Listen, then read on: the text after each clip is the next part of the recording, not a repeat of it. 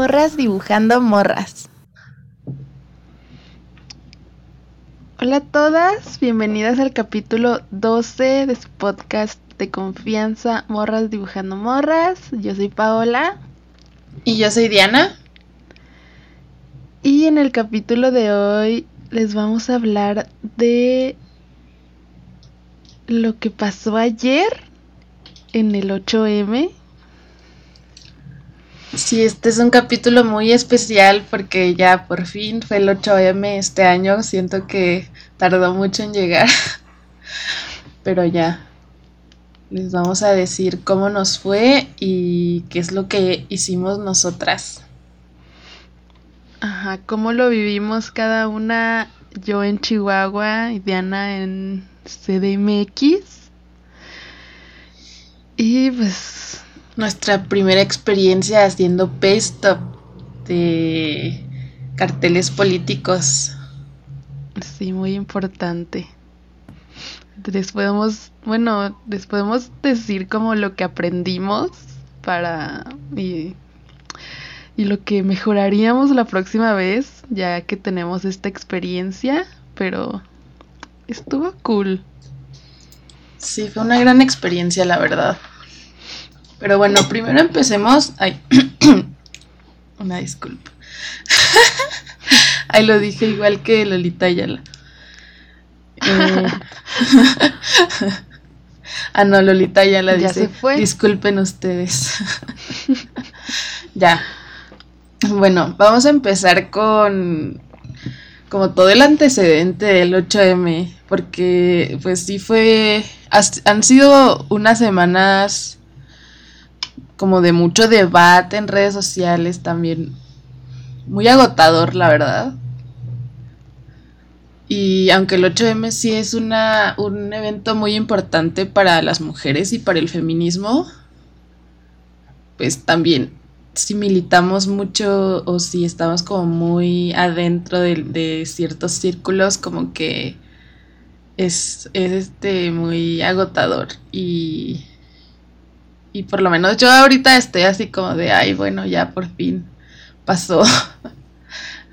Digo, fue una buena experiencia, pero también queda una muy destruida, tanto físicamente como mentalmente. Sí, todo este mes de marzo es agotador, sobre todo emocionalmente.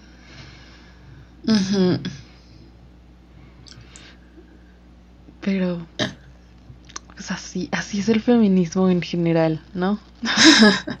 sí, y, y bueno, como ustedes sabrán, o bueno, tal vez no lo sepan, pero pues nosotras estamos eh, muy en contacto con el feminismo radical, eh, todos esos feminismos que no son cómodos para que no son marketing, porque hay una consigna que dice eh, todo, el, todo feminismo incomoda si no es marketing y creo que hay mucha razón en eso. Entonces,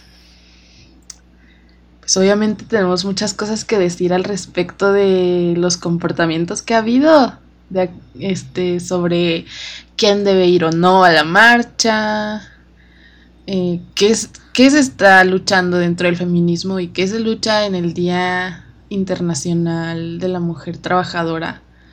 Como que siento que mm, con tanto mm, discurso de diversidad, de inclusión, se pierde eh, lo que verdaderamente está buscando el feminismo y por lo que deberíamos, bueno, lo que deberíamos visibilizar en estas fechas, ¿no?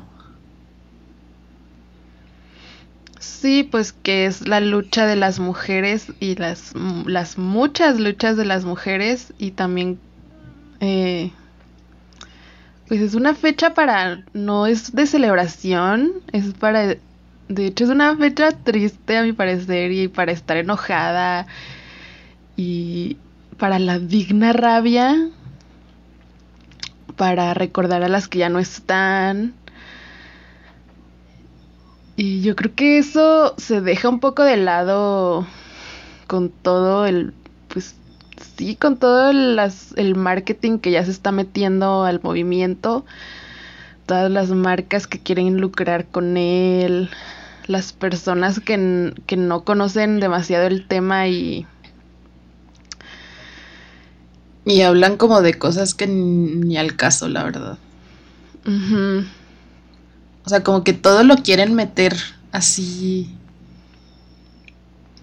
No sé, como, como que luego, pues aquí, aquí este voy a decir un dicho así, me voy a ya me siento muy viejita porque luego como que sí digo dichos para todo, pero pues si existe por algo, ¿no? Son palabras sabias. y es ese de el que mucho abarca, poco aprieta. porque, de, porque de verdad eh, hablan de tantas cosas por las que supuestamente hay que luchar que al final se despolitiza todo. Sí, pues podemos hablar de algunos, podemos dar algunos ejemplos así muy puntuales de lo que sucedió esta marcha también para pues echar un poco el chismecito, ¿no? Ya sabemos que este podcast así es para eso. Sí, ah, porque aparte no hemos platicado entre nosotras lo que pasó, entonces sí queremos saber qué, cuál fue nuestra experiencia en la marcha. Sobre todo yo tengo mucha, mucha curiosidad y mucha emoción de de saber como tu experiencia. Pero bueno. Eh, por ejemplo, como todo ese discurso así buena ondita de que el feminismo es para todes. Eso me molesta bastante porque es como que eh, ni siquiera en el 8M, que es el Día Internacional de la Mujer Trabajadora, y así se llama, y así eh, se ha luchado por ya muchísimos años, ni siquiera en ese día podemos hablar solamente de las mujeres. Es como. Eh, como, como que ya, ya esto de, del no binarismo, de la teoría queer, todo esto ya eh, lo toman como si fuera verdad de verdades, porque la verdad es que se está, hay muchos comportamientos muy sectarios dentro de, de la comunidad queer y, y, y se piensan que por decir la A se está excluyendo a otras supuestas disidencias cuando las que nunca, han nunca hemos sido nombrado, nombradas hemos sido las mujeres. La E, el supuesto lenguaje inclusivo de la X y la E, no, sigue sin nombrarnos. Entonces, si realmente quieren formar parte del feminismo y realmente han eh, reflexionado y teorizado alrededor de todo, pues de, de todas las políticas, de todo el piso político del feminismo, deberían saber esto por lo menos. Entonces, mm, por favor, reflexionen un poco al respecto porque de verdad es muy cansado eh, que se esté metiendo tanto la teoría queer al movimiento feminista cuando eh, muchas cosas de las que habla la teoría queer son totalmente antifeministas. Sí, son muy contrarias demasiado. A mí la verdad me sorprendió este año lo mucho que, que sí em, promocionaron eso de que es el Día de la Mujer y por alguna razón también de las disidencias. O sea, sabemos que está el debate de, de las mujeres trans y todo eso, pero, o sea, las disidencias es como, ¿en qué momento piensan que esto es para ustedes? O sea, si ni siquiera se nombran ustedes mujeres, ¿por qué creen que es de, de por qué creen que caben aquí? O sea, se me hace así como no sé, como súper extraño así de... De verdad, la verdad a mí las personas que se nombran no binarias se me hacen un poco... Bueno, toda esa, digamos, teoría, o si es que es una teoría, se me hace un poco, bueno, no un poco, o sea, además de muy individualista y algo egocéntrica. Sí, totalmente. Neoliberal. Entonces, en esto, o sea, en esto se nota, se nota demasiado. O sea, ¿por qué si ustedes se dicen no mujeres? ¿Por qué quieren ir a una marcha de mujeres? No lo entiendo. O sea, no es para ustedes. Si quieren hagan un día para las disidencias, no nos importa, pero no, nos, no se metan en las marchas de las mujeres. Si ni siquiera se nombran mujeres. O sea, ni siquiera parece que saben por lo que luchamos en esta fecha. Pues es que sí, es, es que no saben, o sea, no, no conocen realmente lo que significa y además eh, piensan que es como eh, una lucha de de quién está más oprimido, oprimide. bueno, una disculpa, tuvimos que hacer una pausa rápida. Pero bueno, lo que les estaba diciendo es que um, sí siento que este colectivo queer lo que quiere es protagonismo en la lucha en el feminismo porque es la lucha social más importante del momento. Y en vez de ponerse a, crear su propio movimiento y hacer su agenda, todo eso prefieren eh, quitarle a otras personas su... o más bien como que invadir el feminismo. Y y sí siento que son personas muy narcisistas. La mayoría creo que tienen un gran problema de narcisismo. O si no, eh, son adolescentes que, que a las que les atrae este discurso de diversidad, de ser especiales. Eh, pero que espero que después se den cuenta de lo que realmente implica esto entonces, pues sí, les decimos que estamos totalmente en contra del queerismo en el feminismo y. Y pues que sí reflexionen sobre esto de que el lenguaje inclusivo y el no binarismo, que por cierto perpetúa estereotipos de género, es totalmente antifeminista, no nombra a las mujeres y eh, es misógino también.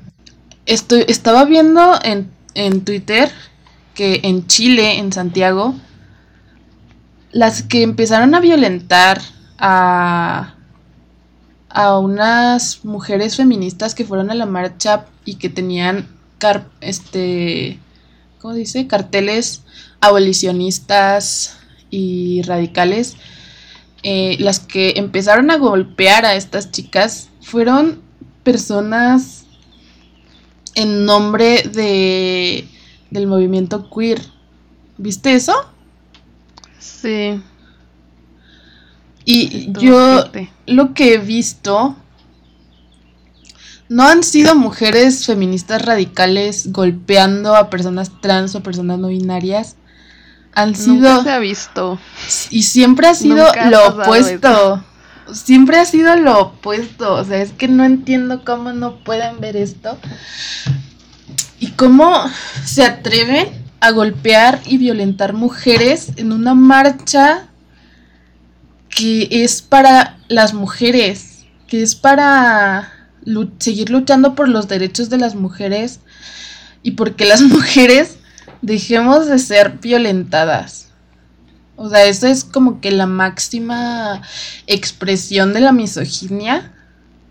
Y aún así se siguen eh, intentando ver como víctimas. No me gusta esa palabra de victimizar, sobre todo cuando la usan en contra de nosotras. Pero creo que ellos realmente sí lo hacen. Sí, y lo hacen con esa intención, es lo peor, con la intención de sembrar el miedo hacia nosotras. Y es súper... Mm, pues es algo, un comportamiento muy de macho. Sí. O sea, obviamente que aunque se nombren mujeres trans, su socialización masculina se sigue viendo en... Y esto, muchos me van a decir que no generalice, pero es que por lo menos las representantes de este tipo, este movimiento en México, las representantes que hacen su activismo en redes, todas y cada una de ellas tienen estos comportamientos misóginos. Son increíblemente misóginos. Sí. O sea, y pues no sé, no sé entonces por qué eh, defienden estas posturas de que tienen miedo de ir a marchar con las mujeres por si alguien les quiere violentar. Que una feminista les quiere violentar. La verdad es que sí, estoy muy molesta por eso. Las dos yo creo que estamos bastante molestas en ese sentido y... Eh, Sobre todo porque luego empiezan a salir es que eso empieza a sembrar el miedo y empieza a, a crear tanto prejuicio como el tweet ese que sacó. Mm, sí. de que es que es que abiertamente dicen mentiras. O sea, ¿qué decía de este tweet? De que una amiga le preguntó que si creía que era seguro ir a la marcha porque ella iba a llevar un, una cría y, y puso así de, ¿ya ven lo que provocan? Solo queremos volver a casa segura. Y en serio, me caga que hagan eso porque creo que no hay lugar en donde yo me haya sentido más segura que en una marcha del 8M. O en una marcha donde solo hay mujeres. Sí, además, además que... Qué miserable que digan eso de que queremos volver seguras a casa como pensando que las mujeres somos las que las vamos a violentar, cuando eso de queremos volver seguras a casa se ha utilizado por la violencia masculina y por las mujeres que no regresan a casa porque son víctimas de feminicidio por hombres. O sea, ¿cómo comparan la violencia masculina con con una supuesta violencia que además no existe y que nunca ha existido. Que nunca ha pasado, o sea, todavía que dijeran, ha pasado, nunca, nunca ha pasado. Y eso es lo que más me caga. Porque no sé si fingen tener miedo o de verdad tienen un problema de paranoia. O no sé. Fingen tener miedo. Pero es que.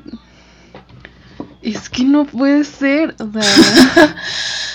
y y es como exasperante ese nivel de aliena, alienación. Exasperante, de verdad. Sobre todo personas que se supone que, que sí conocen de la marcha, conocen del feminismo, se supone, entre comillas, porque sabemos que eso está muy... Conocen del feminismo mm. cómodo que se ven todas las redes que en realidad es marketing. Exacto. O sea que ya aparte de temer a la represión de los policías, porque aquí en México en algunos estados hubo represión policíaca, pues ahora también está viendo... O sea, dentro de la marcha.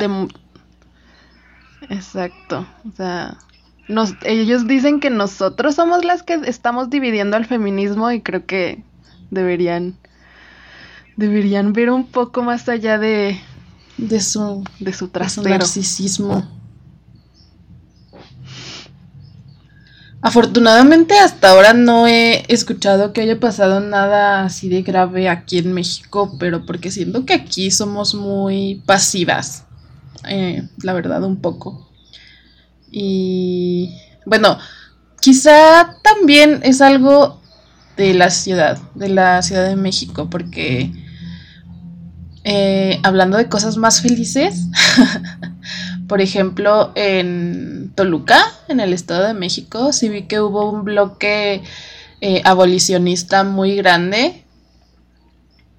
Y la verdad eso me hizo muy feliz porque yo no tuve la oportunidad de marchar en un, en un contingente abolicionista ni radical. Sea, yo marché así como que en general con las mujeres, pero me hubiera gustado, la verdad, haber participado en, en un bloque radical. Y pues por eso yo quiero que nos cuentes tú lo que viviste, porque, porque tú sí marchaste con un contingente radical allá en Chihuahua. Sí. Pues miren, voy a contar desde el principio. Bueno, hace unos semanas, días, mmm, una chica que tiene un, una página feminista en Facebook y, e Instagram y tiene un podcast que tal vez la conozcan, se llama Feminismo Consciente. Ella vivía en Ciudad Juárez, pero hace poco se mudó a aquí a Chihuahua y, y puso una publicación así en, en Facebook de que estaba buscando feministas radicales en Chihuahua. Y aquí cabe mencionar que aquí no hay ninguna colectiva feminista radical. O sea, yo, yo he buscado siempre que va a ser el 8M, bueno, los últimos, desde que soy feminista radical, eh, cuando va a ser el 8M, como que busco, trato de buscar alguna colectiva, porque aquí hay muchas, muchas, colectivas. Pero, pues no, ninguna, no había, no hay ninguna colectiva feminista radical. Yo no conozco feministas radicales en Chihuahua, bueno, yo no conocía. Y pues le digo así de, ay, pues yo, ¿no? Y ya nos metimos un grupo de, de WhatsApp. Hasta ahora somos como 10, 10 chicharos. Y, y pues nos pusimos de acuerdo para, para encontrarnos ahí en la marcha y, e irnos juntas. Y yo les dije que iba a ir con mi hermana, pero al final no pudo por, por su trabajo. Entonces yo ahí tuve, me quedé ahí solita. La verdad, la verdad, miren, yo tenía, no tenía miedo, pero bueno, sí tenía miedo. Eh, pues de ir sin nadie que conocieras y a, Ajá, hacer pay Ajá, porque pues iba a ser el pay stop y todo eso, entonces, no sé, tenía como mucha... ¿Cómo se dice? Como expectativa. Expectativa, ajá de esta marcha porque pues iba a ser la primera vez que hacía Paystop e iba a conocer a, a, estas feministas y no sé, fue, fue como mucho... Muy, intimidante. Ajá, la verdad estaba algo nerviosa, sobre todo porque aquí empezaron a, no sé por qué, no sé dónde vi una noticia de que según esto, en la marcha de este año iban a mandar policías a cuidarnos, entre comillas. Y la verdad eso me daba miedo, o sea, porque si hay alguien de quien yo temo en las marchas son de los policías, como debe ser. Sí. Pero, pues no, no hubo. O sea, eso es lo que a mí me daba miedo, pues, porque iba a ser pay stop. Entonces, yo decía, ay, pues, ¿qué tal si hay policías?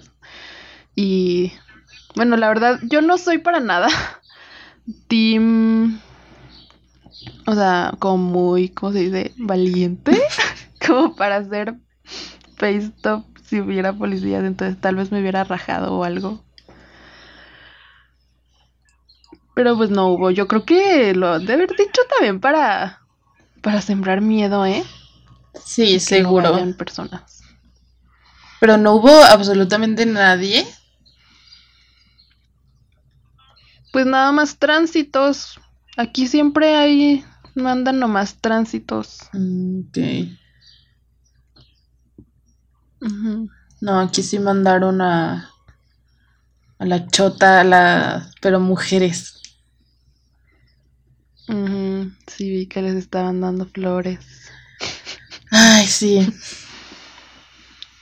Sí, eso es como que eh, eh, esas, esos performances que hacen aquí en la Ciudad de México, de que, como que lo sacan mucho así, yo siento de como del flower power y todos esos eh, marchas así súper de gringos blancos así ya súper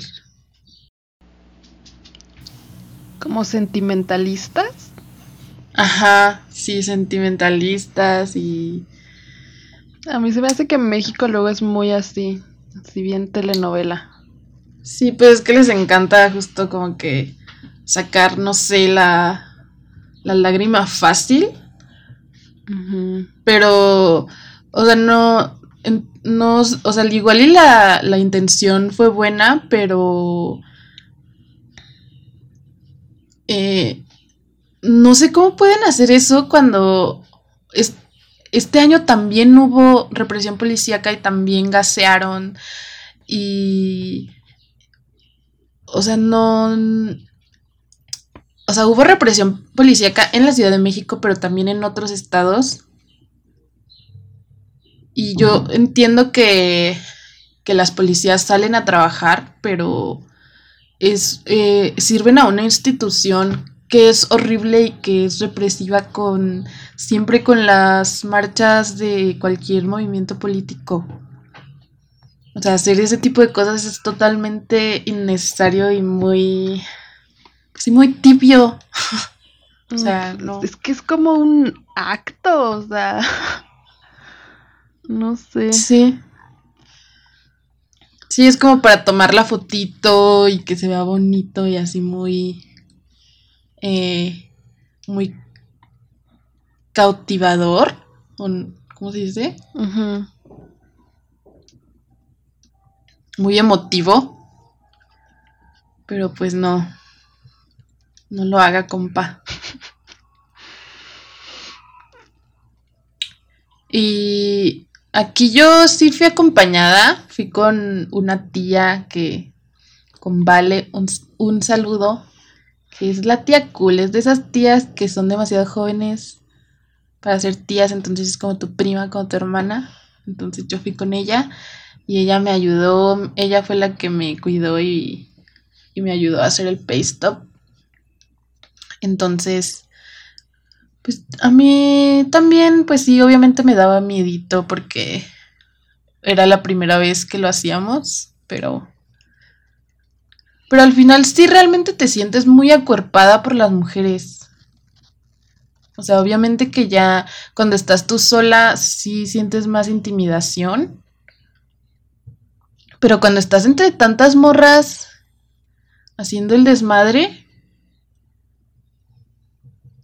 Sí, aquí por ejemplo, las que hacen pintas están muy organizadas entonces, por ejemplo, pues, yo no estaba obviamente en ese colectivo, pero por ejemplo, de pronto que yo iba a pegar algo y, y las morras me tapaban a mí. Y yo así de, gracias. Ay, qué cool. Sí, aquí las morras de las pintas sí están muy, muy organizadas.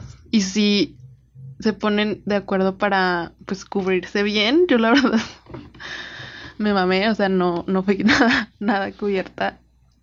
Una disculpa. Pero, pero sí, sí se pudo. Sí pegué, sí pegué algunitas.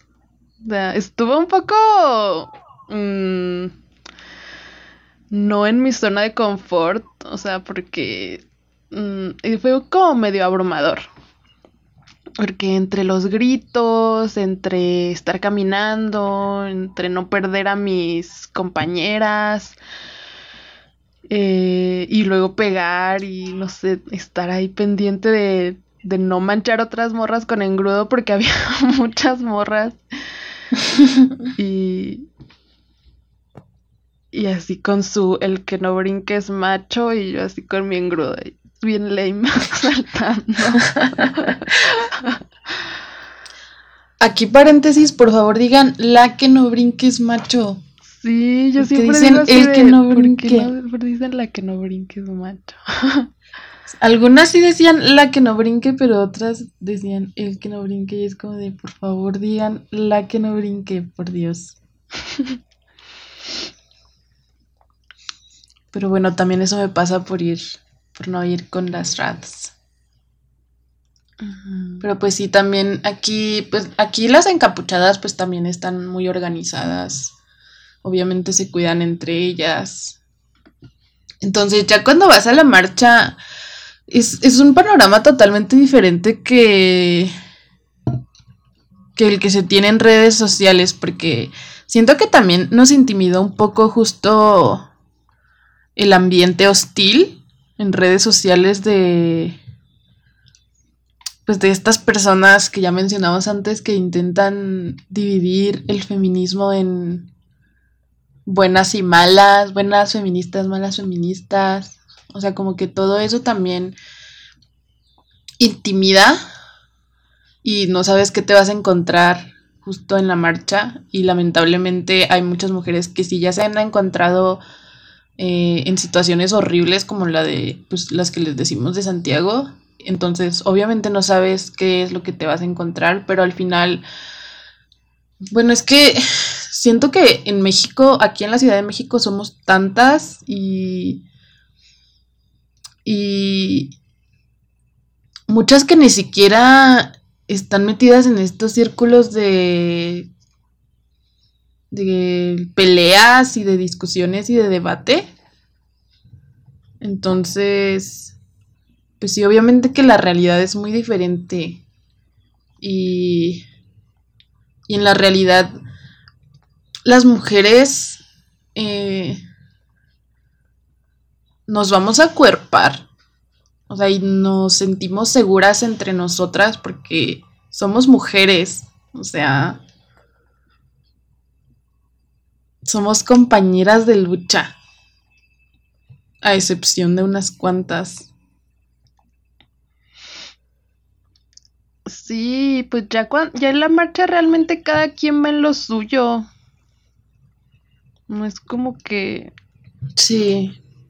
te andes fijando ahí de, ay, a ver, ¿quién es, quién es Lifen para ir a darme unos putazos?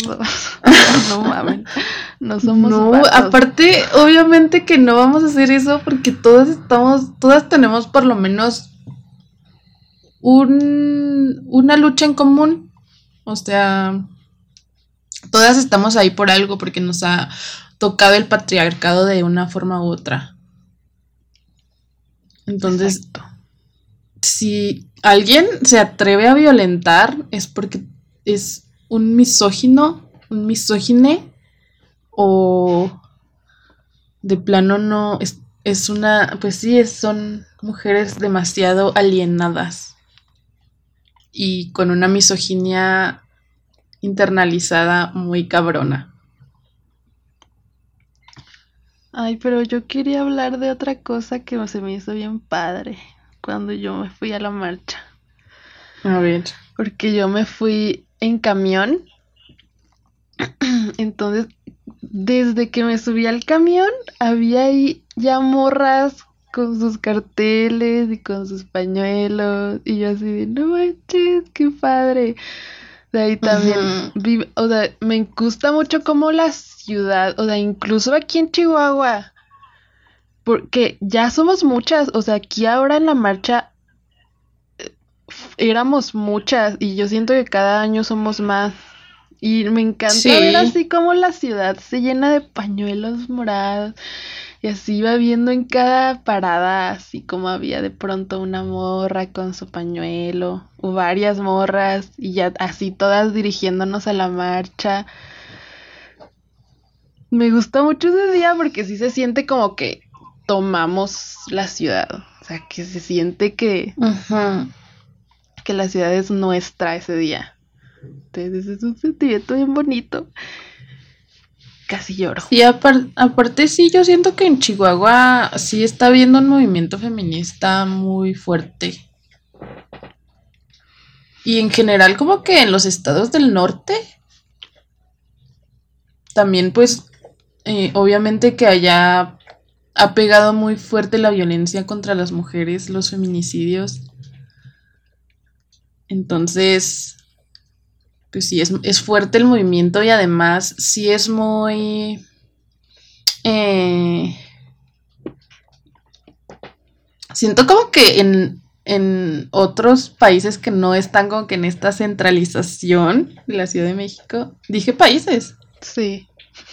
En otros estados, eh, pues sí, no sé, se siente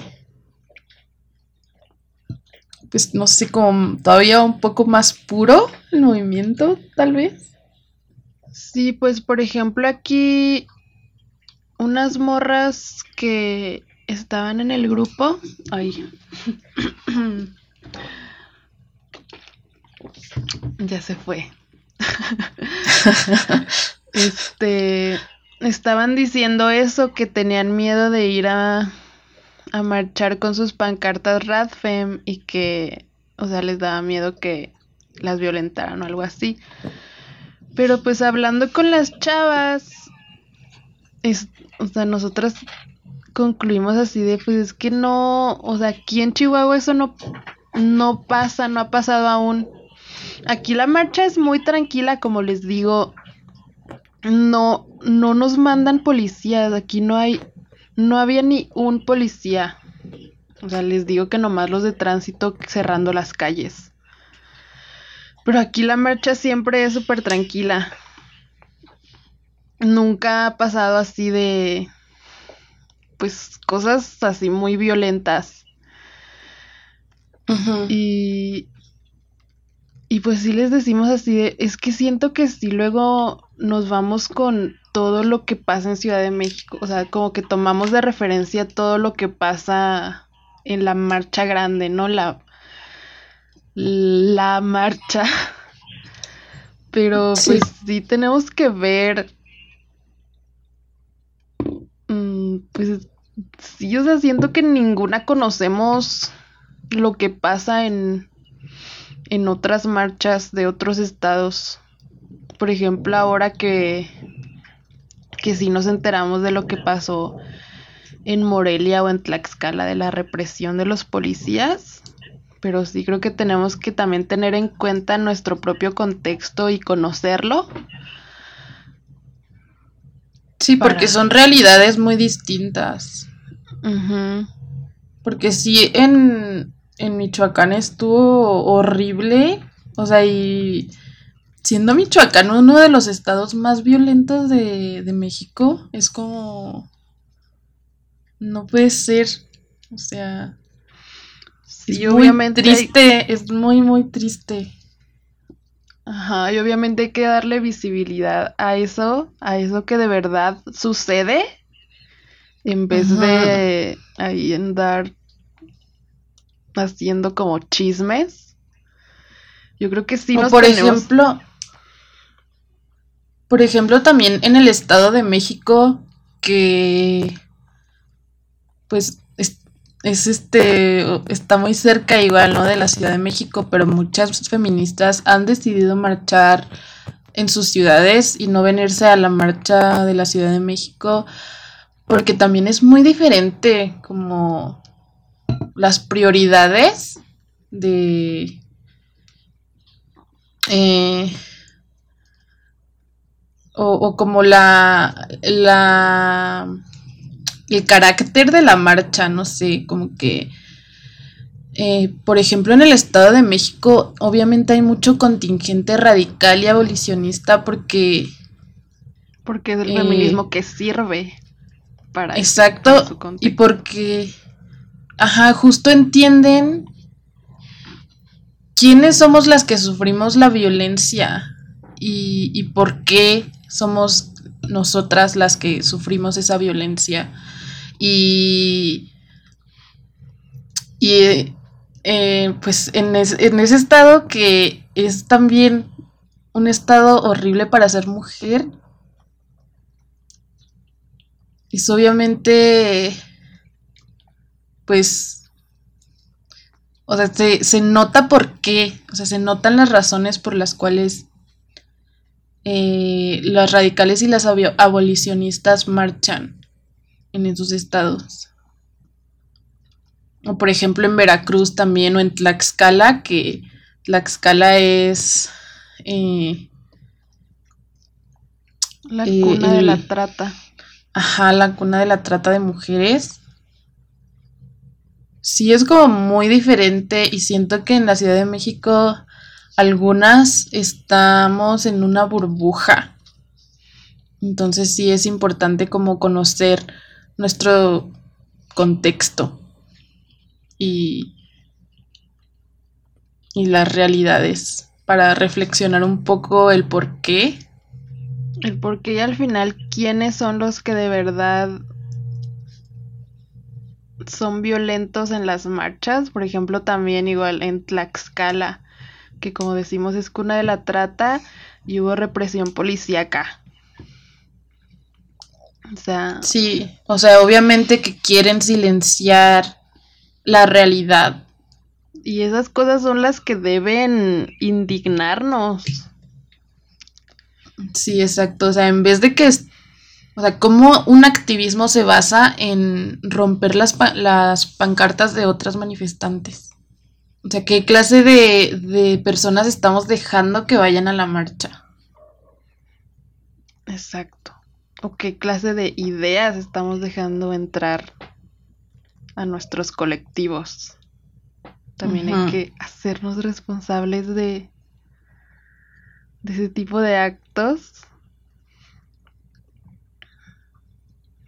Y otra cosa que yo quería decir es que... Ah, ¿qué? No, tú. Ah, bueno, es que ya voy a cambiar de tema. No sé. Ah. Pues me agradó que, a diferencia de otras marchas en las que estuve, siento que no hubo tanto vato, pero me enojaba verlos. La verdad es que sí me enojé. Vi como un par. O sea, de que estaban dentro de la marcha, porque obviamente sí había así como que los que están en las esquinas, así como como alrededor, con su playerita morada y ese tipo de cosas en vez de, no sé, quedarse en su casa y cuidar a sus hijos o dar pensión alimenticia. Pero pues sí, sí me sorprende que aún con, aunque está, siento que muy permeado ese discurso de que no vayan hombres a la marcha, siguen yendo, o sea, y siguen permitiéndoles porque estos hombres que yo vi eran, pertenecían a, a un contingente. O sea, y estaban ahí como que, pues sí, estaban, eran parte de, de ese contingente y había incluso uno creo que estaba encapuchado, así como de, qué verga, o sea, ¿qué hacen aquí? Sí, ¿qué onda? Malditos Fíjate que yo también vi ahora muy poquitos. En serio, vi como dos. Y uno era gay. Y yo así de... ¿Por qué no entienden que no, no pueden ir? O sea, es que, por ejemplo, en un grupo una morra preguntó así de... De... Eh, ¿pueden, ¿Puedo ir con dos amigos gays? Y yo así de... No, o sea, ¿por qué creen que pueden ir porque son gays? O sea, no entiendo ese razonamiento. No. Recuerden, hermanas, lo gay no les quita lo misóginos. Exacto. Ni lo hombre. O sea, aunque no sean misóginos, son vatos. No pueden ir. o, o, por ejemplo, aquí que sí había contingente mixto hasta atrás. ¿Por qué no se van en el contingente mixto? Exacto. O, de hecho, recuerdo desbloqueado, yo sí vi un hombre en tanga.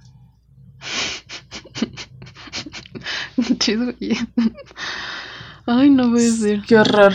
O sea. Aparte, no sé qué decía su cartel.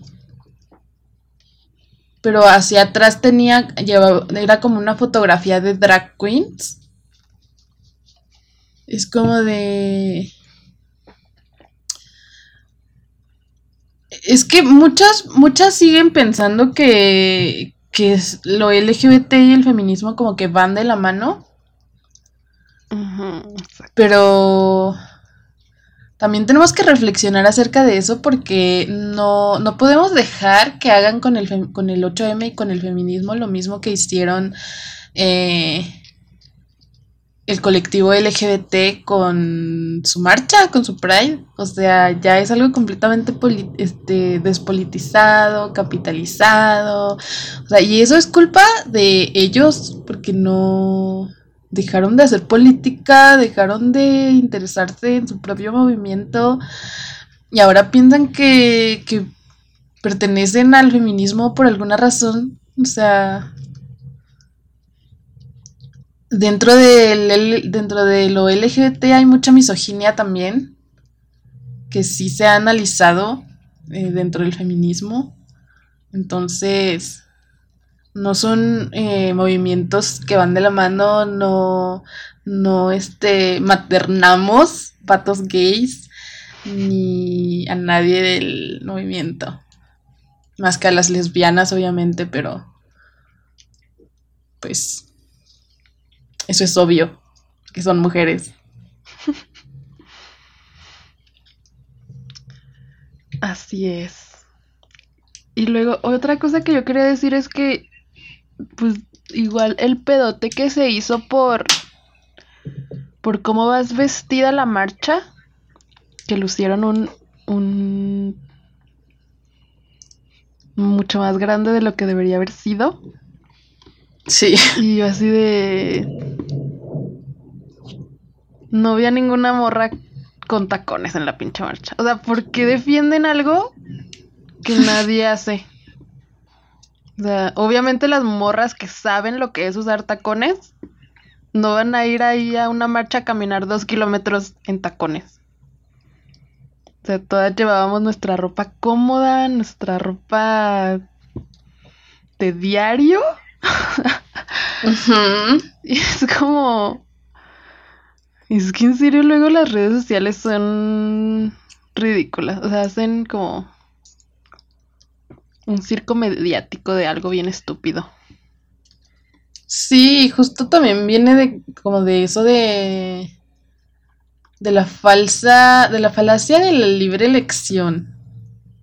Y eso es muy del feminismo liberal, o sea, de que eh, yo me maquillo porque quiero, yo me rasuro las axilas porque quiero, yo, yo voy a la marcha en tacones y quiero porque quiero, porque puedo, porque es un país libre. Porque obviamente me eh. encanta caminar dos kilómetros en tacones. sí, es como de... No, pero ¿sabes lo que a mí me cagaba que estaban defendiendo? Que sacaron así su este de su argumento de de, no puedes decirle a las mujeres cómo deben vestirse porque eso es, esto es blanco, o sea, obviamente es blanco, todo es blanco. Eso es blanco, eso es, es racista. y, y salen con su jalada de, de, es que las mujeres somos diversas. Y yo así de, mm. sí, somos diversas ¿Qué tiene que ver eso con el maquillaje? O sea, somos diversas porque unas usan maquillaje y otras no. Eso es la diversidad de las mujeres. O sea, es que se me, se me hace como... No mames. Sus... No, pero aparte empezó este debate de si las mujeres somos diversas, no porque seamos la mitad de la población mundial o más de la mitad de la población mundial, no, no empezó por eso de que obviamente las mujeres somos diversas porque somos la pinche mitad de la población mundial y aparte somos seres humanos con personalidad propia, cada quien individuales. Y obviamente hay que defender esos intereses de de ir a, con tacones a la marcha. Aunque el 99% de las mujeres obviamente no van a ir en tacones a la marcha.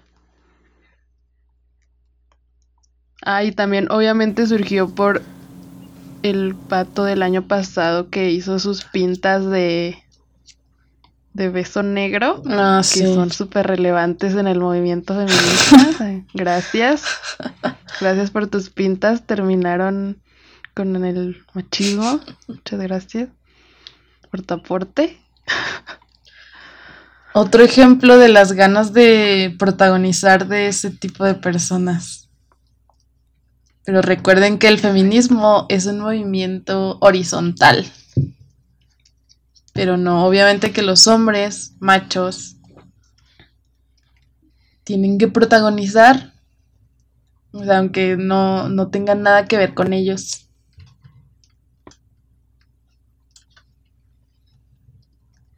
Pero bueno, ¿qué más? Vamos a hablar más de como de qué vivimos en la marcha.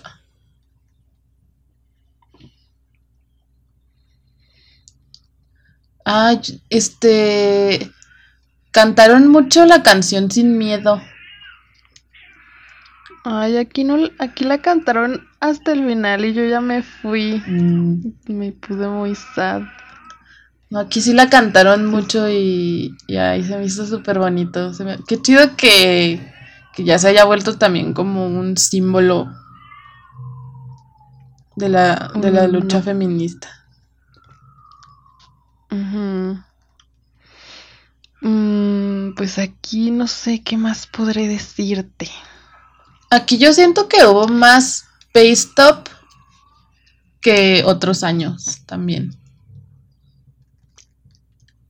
Aquí hubo pay stop también un poco, aunque no de, bueno, pues sí de, no precisamente de carteles, o sea, ilustraciones, sino más bien así como que impresiones de las caras de los violadores o algo así. Ajá, sí, eso sí también se me hizo súper chido porque siento que en otros años tampoco había sido tan, mm, tan común. O sea, que pusieron justo, pues, carteles de acosadores, de violadores, así como, como que todo surgió, yo supongo, por los tendederos. Y, em- y empezaron a poner también nombres de violadores y acosadores. Y eso se me hizo padre porque obviamente también quiere decir que, que las mujeres ya no tienen miedo de decir quién fue o de guardar silencio y de mantenerlo como un secreto. Sí, aquí también hubo muchos nombres. Las-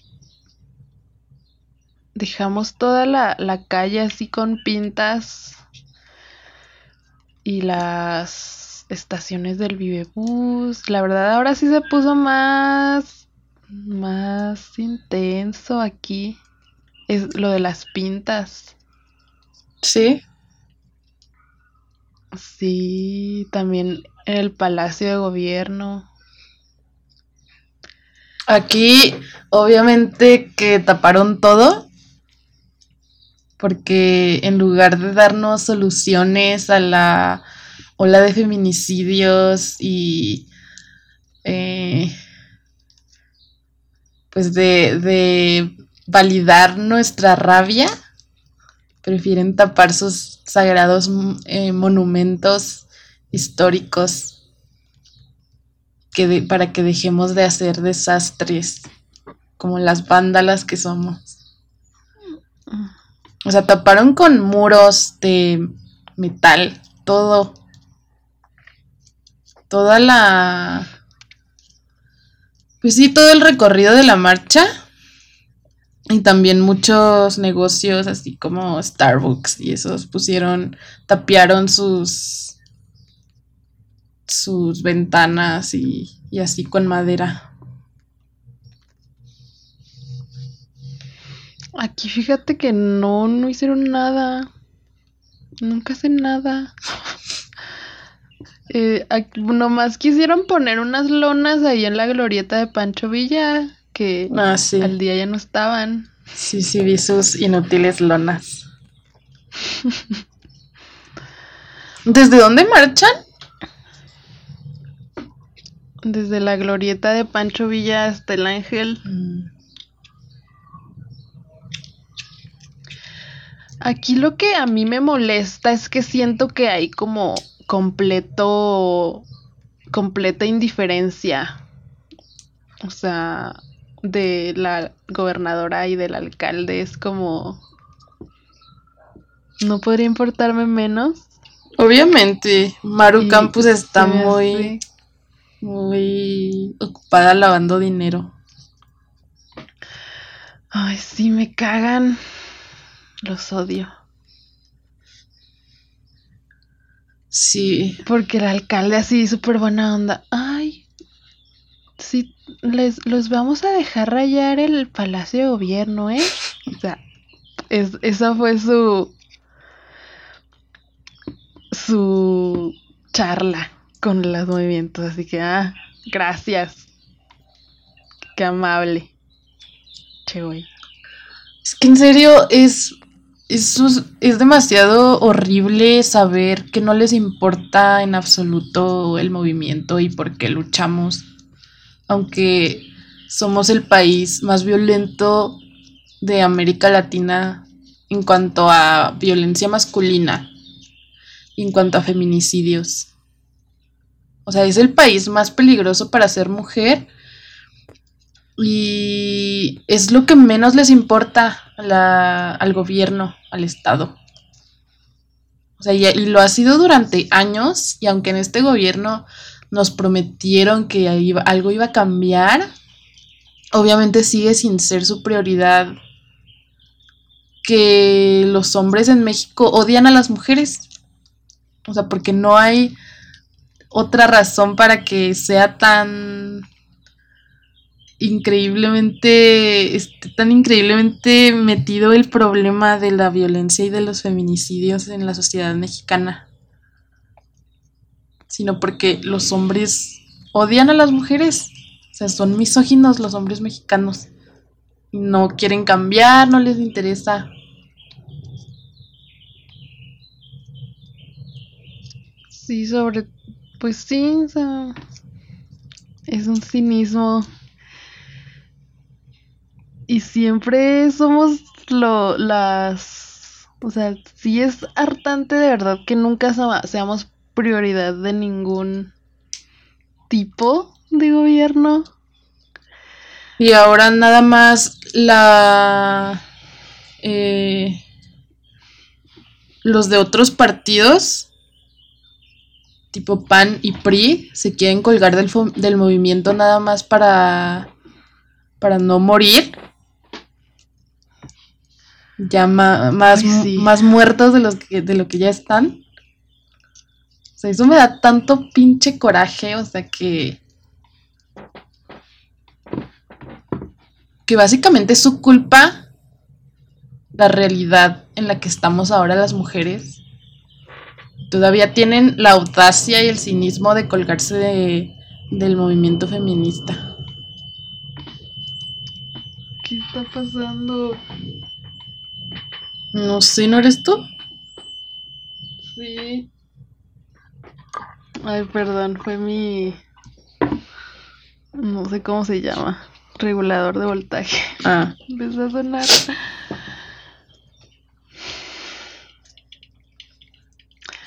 Sí, recordemos que.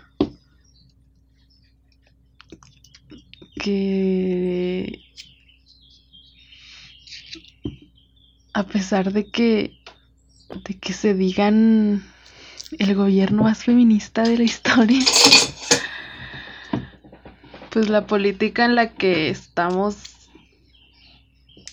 sumergidas es una política masculina de hombres para hombres. sí. Y aunque haya más mujeres en el poder de las que ha habido nunca, siguen siendo mujeres que están eh, que se están poniendo en la en la misma posición y, están eh, están adoptando las dinámicas de poder patriarcales masculinas, o sea que no sirve de nada que sean mujeres. Si van a ser como pues traidores a lo que a, la lucha que deberían de tener. Aunque se aunque se nombren de izquierda, porque recordemos que la izquierda no es menos misógina, como el eh, como un, un este un ¿cómo se dice? Una caricatura que hizo el Fisgón, ¿no la viste? Ah, sí, de que que era una así como que ilustración comparando la violencia de los hombres eh, del, del estadio de Querétaro, comparándolos, bueno, comparando a las mujeres feministas radicales con esos hombres que, pues, que empezaron a, a golpear en el estadio de Querétaro. O sea, porque se sabe que es, eso pasó en la marcha. O sea, las mujeres nos pusimos a, a pelearnos entre nosotras, obviamente, claro. Ay, no, es que de verdad deberían, o sea, no sé cómo, o sea, entre más pinches ancianos, aunque sean de izquierda, y, y ay, no, qué horror. Nomás puro pinche misógino. Y lo peor son obviamente todos los hombres que validan su pendejez. Pero bueno, yo creo que ya hay que hablar un poco más de el pay stop. Porque, eh, pues obviamente este podcast es, eh, está enfocado en arte, ilustración y dibujo. Entonces les vamos a comentar también un poco de el pay stop como acción política. Y pues bueno, primero una definición así rápida de pay stop por si no, no lo saben. Simplemente son las pegas en la calle, o sea, como carteles de papel que se pegan a una superficie y pues es así en la vía pública. Eso es básicamente el stop y creo que se ha popularizado mucho en los últimos años em, pegar con tintes políticos. Sobre todo también, obviamente, por el feminismo. Y yo desde hace mucho tiempo ya tenía ganas de hacer stop porque conocí a varias como colectivas de morras que hacían stop y como que sí se está volviendo una práctica bastante usual. Entonces sí, desde hace ya rato tenía ganas, pero nunca me animaba hasta este 8M que ya por fin dije, ya vamos a hacer pay stop. Y pues ya por fin se logró. Y pues sí, fue la primera vez que, que hicimos, ¿no? Sí, fue algo muy, bueno, fue, lo decidimos muy así. Como muy impulsivamente también, porque, o sea, el, el así de que ayer, no, antier, estudió, me puse a ver un video así de cosas básicas para saber del stop. Sí, nunca lo habíamos hecho de verdad, ni siquiera en la escuela o algo así. Entonces, la verdad, estuvo muy... Yo incluso estaba pensando así de, ay, no, ya no voy, o sea, me quería medio echar para atrás porque me daba miedo, pero, pero no. Tomé todos mis ovarios y, y ya, me di el valor. Muy bien. Bueno, pero como saben, somos, bueno, yo soy una persona ansiosa. Entonces necesito saber a lo que me enfrento. Así que antes de hacer stop en la marcha, yo me puse a pegar algunos aquí por mi colonia en los parques, como para practicar. Y creo que también está cool llevar el stop a lugares así más pues Cotidianos. donde transita la gente común, ¿no? Donde transitan la gente trabajadora. Sí.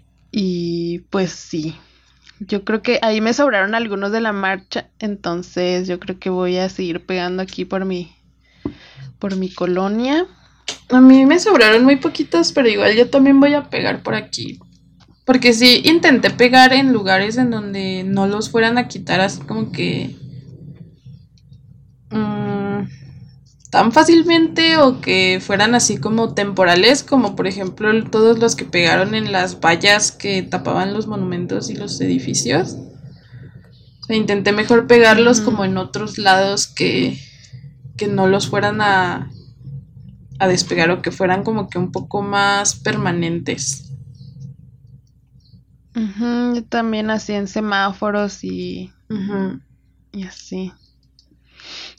Y bueno, desde les digo que ya desde hace rato teníamos, teníamos ganas de, de hacer esto del pay stop.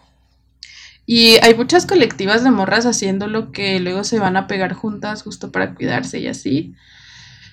Pero la verdad es que hay cierta colectiva que es como muy famosa que, que empezó a hacer cosas muy cuestionables y muy misóginas, entonces sí da un poco de tristeza que no haya más eh, como perspectiva radfem eh, en el mundo artístico, por lo menos de aquí de la Ciudad de México. Pues sí intento como buscar más artistas que estén en este, en este círculo. Pero pues no encontramos eh, tantas, ¿verdad? O sea, es como muy limitado. Este podcast también es como para intentar encontrar más mujeres artistas eh, que simpaticen como con todo esto del rap, el, abolicionismo, el lesbofeminismo, todas esas eh, ramas. Y pues esperamos que, que sí se logre. También me llevé stickers de, del podcast. También los pegué en varios lados y eso está chido porque pues, pues es en el centro y pasa muchísima gente también por ahí, entonces pues también para dif- difundir. Sí, está cool.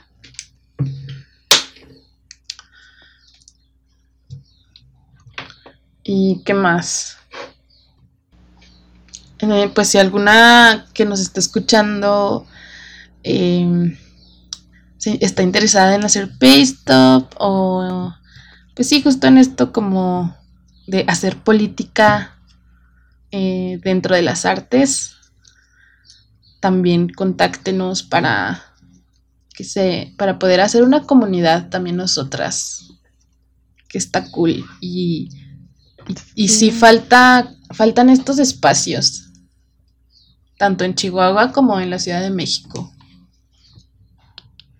Sí, sí, son de Chihuahua o de Ciudad de México, pueden hablarnos para juntarnos y hacer, hacer pegas juntas. Simón, la verdad es que sí, sí lo disfruté bastante, fue muy divertido, aunque sí fue muy cansado. Luego, pues me agachaba para ponerle el, el engrudo a la pega y así, y luego me volvió a parar y me paraba así como viejita, o sea, ahí, así de... No tengo nada de condición No física. Bueno, sí tengo un poco, o sea, tampoco voy a decir que no tengo nada, pero pero pues sí fue fue cansado, yo estoy cansada todavía. Sí, sí estuvo intenso. Yo lo que vi fue una morra que llevó, o sea, yo llevaba mi botecito de engrudo con mi brocha. Ajá. Y pero vi una morra que llevaba engrudo en su en una botella así de PET Ajá. y así súper aguado. Bueno, ajá, pues muy aguado el engrudo. Y nada más lo echaba así y con la mano. Lo lo esparcía. Ah, eso está bueno. Está, ajá, pero la verdad yo no, no pensé en hacerlo con la mano. Aunque igual y pues sí puede ser porque igual terminé toda llena de engrudo. Sí, yo lo hice con la mano porque no tenía brocha además. Ajá, entonces ese es un buen tip que aprendí. También otro tip, yo diría que si vas a hacer paste-up, ah, lleves definitivamente a alguien que te acompañe nomás a hacer paste-up, o sea, que no... Pues sí, que esté contigo todo el tiempo. Sí. para apoyarte, porque sí, pues como saben, yo lo hice sola pues sí estuvo, sí estuvo, no, no difícil, pero pues sí me limitó. O sea, sí sentí que no, pues no, no pegué tanto como me hubiera gustado. Y aparte como la parte de la documentación que también es chida. O sea, igual y como que lo ah, ideal serían tres, tres morras, ¿no? Como que la que anda pegando, la que está vigilando y la que te, te está tomando fotos bien cool. Sí. Sí. Ah, entonces, pues sí, eso es, fue lo que aprendimos. También, pues, igual sepan que si van a hacer paste pues tampoco se puede estar como muy al pendiente de lo, lo demás, ¿no? Lo demás que está pasando, porque pues sí te quita Mm, bueno, pues más bien tienes que estar concentrada en eso. Porque como que yo sí, de repente estaba concentrada en hacer paste de repente estaba marchando con las demás, cantando y... Pero sí, no sé, sí, sí fue difícil, o sea, sí siento que fue muy... Mm, que hubiera preferido ir nomás a, a hacer paste o sea, lo que yo quería ir. Sí, pues sí. Y además como también conocer el lugar donde, o sea, como busca, estar buscando en dónde se pueden pegar, así como que sí. Mm, por eso, por eso yo, yo creo que las morras que están encapuchadas y que hacen pintas y que van a, a romper y así, pues obviamente se quedan en fuera de la marcha, porque pues no puedes estar ahí haciendo las dos cosas. Pero pues también es una forma de acompañar, ¿no? Y de estar en la marcha y de, pues también, o sea, de hacer, es, hacer acción política con las pegas que, que hacemos, porque pues si, si no las han visto, si no las conocen, pueden verlas en nuestros, en nuestro Instagram, ahí ahí están los dibujos que hicimos para para imprimir y hacer las pegas. Si las quieren también nos pueden pedir el PDF. Sí, igual y podemos subir al, las podemos subir al Drive.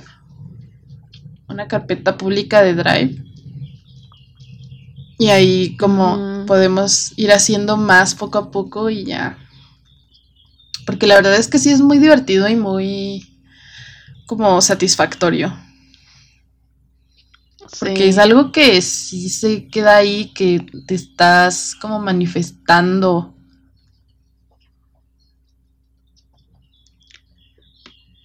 Sí, sí estuvo cool, fue una experiencia gratificante. Sí, es un acto importante también.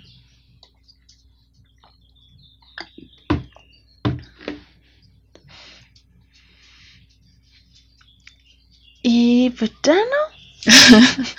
pues ya me cansé de hablar. Pues sí.